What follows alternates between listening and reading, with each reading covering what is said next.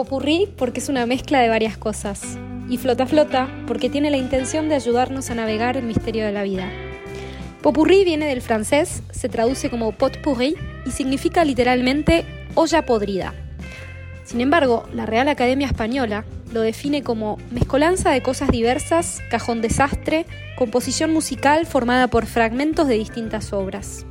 En fin, es una mezcla de varias cosas.